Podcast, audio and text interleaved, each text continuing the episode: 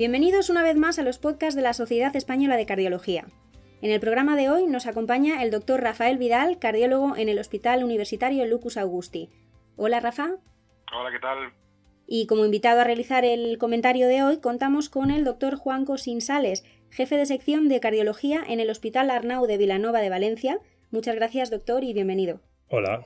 Bueno, en el estudio que proponemos hoy ha sido publicado en Circulation y se desprende del estudio DAPT sobre la extensión de la doble antiagregación plaquetaria. Doctor Cosin, en un titular, ¿cómo podemos resumir este estudio?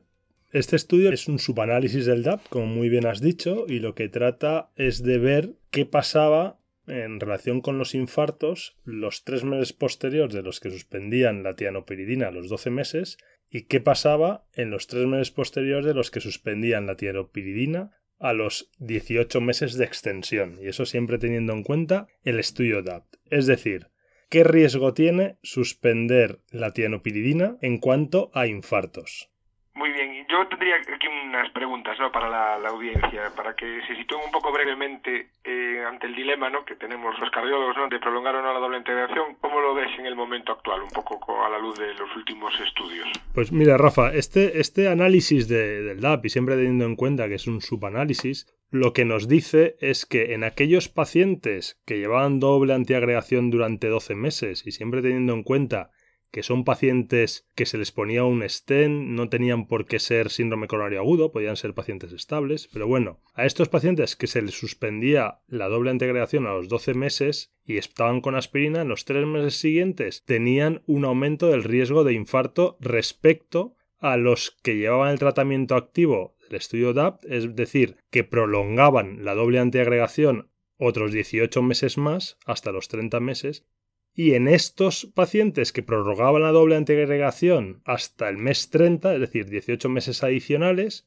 cuando suspendían la tianopiridina, de nuevo aumentaba el riesgo de infarto en estos pacientes. Con lo cual, la conclusión es que la suspensión de la doble antiagregación, pasar de tianopiridina más aspirina a solo aspirina, ya sea a los 12 meses o ya sea a los 30 meses, aumenta el riesgo de infarto pero este aumento del riesgo de infarto parece que se atenúa con el tiempo. Aquellos que lo dejaban a los 30 meses, ese efecto era sobre todo en los pacientes que llevaban un stent de placitaxel, que hay que recordar que esos stents no se utilizan en la actualidad. Por lo tanto, parece que este aumento del riesgo no es tanto cuando prorrogamos la doble antiagregación y siempre hay que tener en cuenta el riesgo hemorrágico, que es la espada de Damocles de prorrogar la doble antiagregación.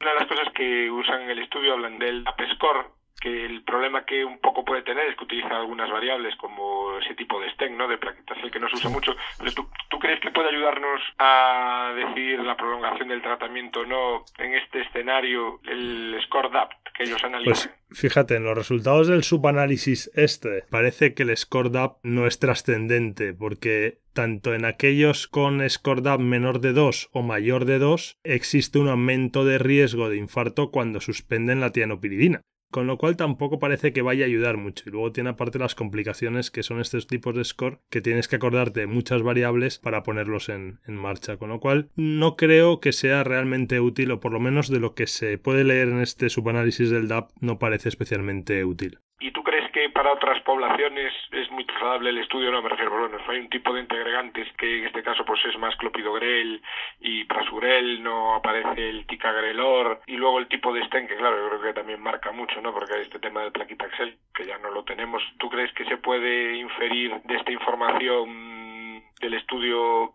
alguna utilidad en otras poblaciones? Yo lo que creo y lo que nos viene a decir este estudio bastante claramente es que cuando suspendemos la doble antiagregación aumenta discretamente, pero aumenta el riesgo de infarto. Y eso lo tenemos que tener claro.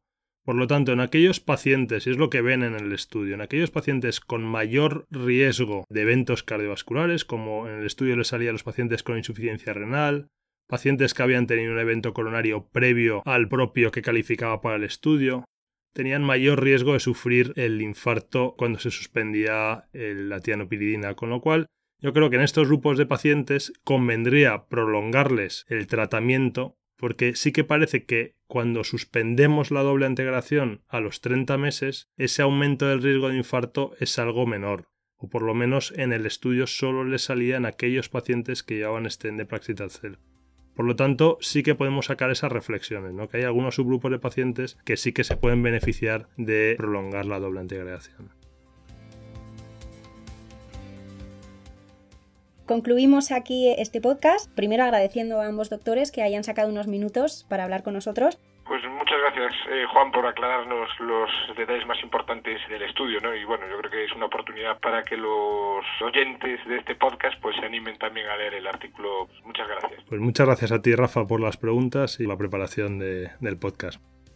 Nos despedimos recordando que todos los podcasts SEC pueden escucharse desde nuestra página web www.secardiología.es además de en las plataformas iTunes y SoundCloud, donde podéis suscribiros a nuestra playlist. Un saludo y hasta la próxima.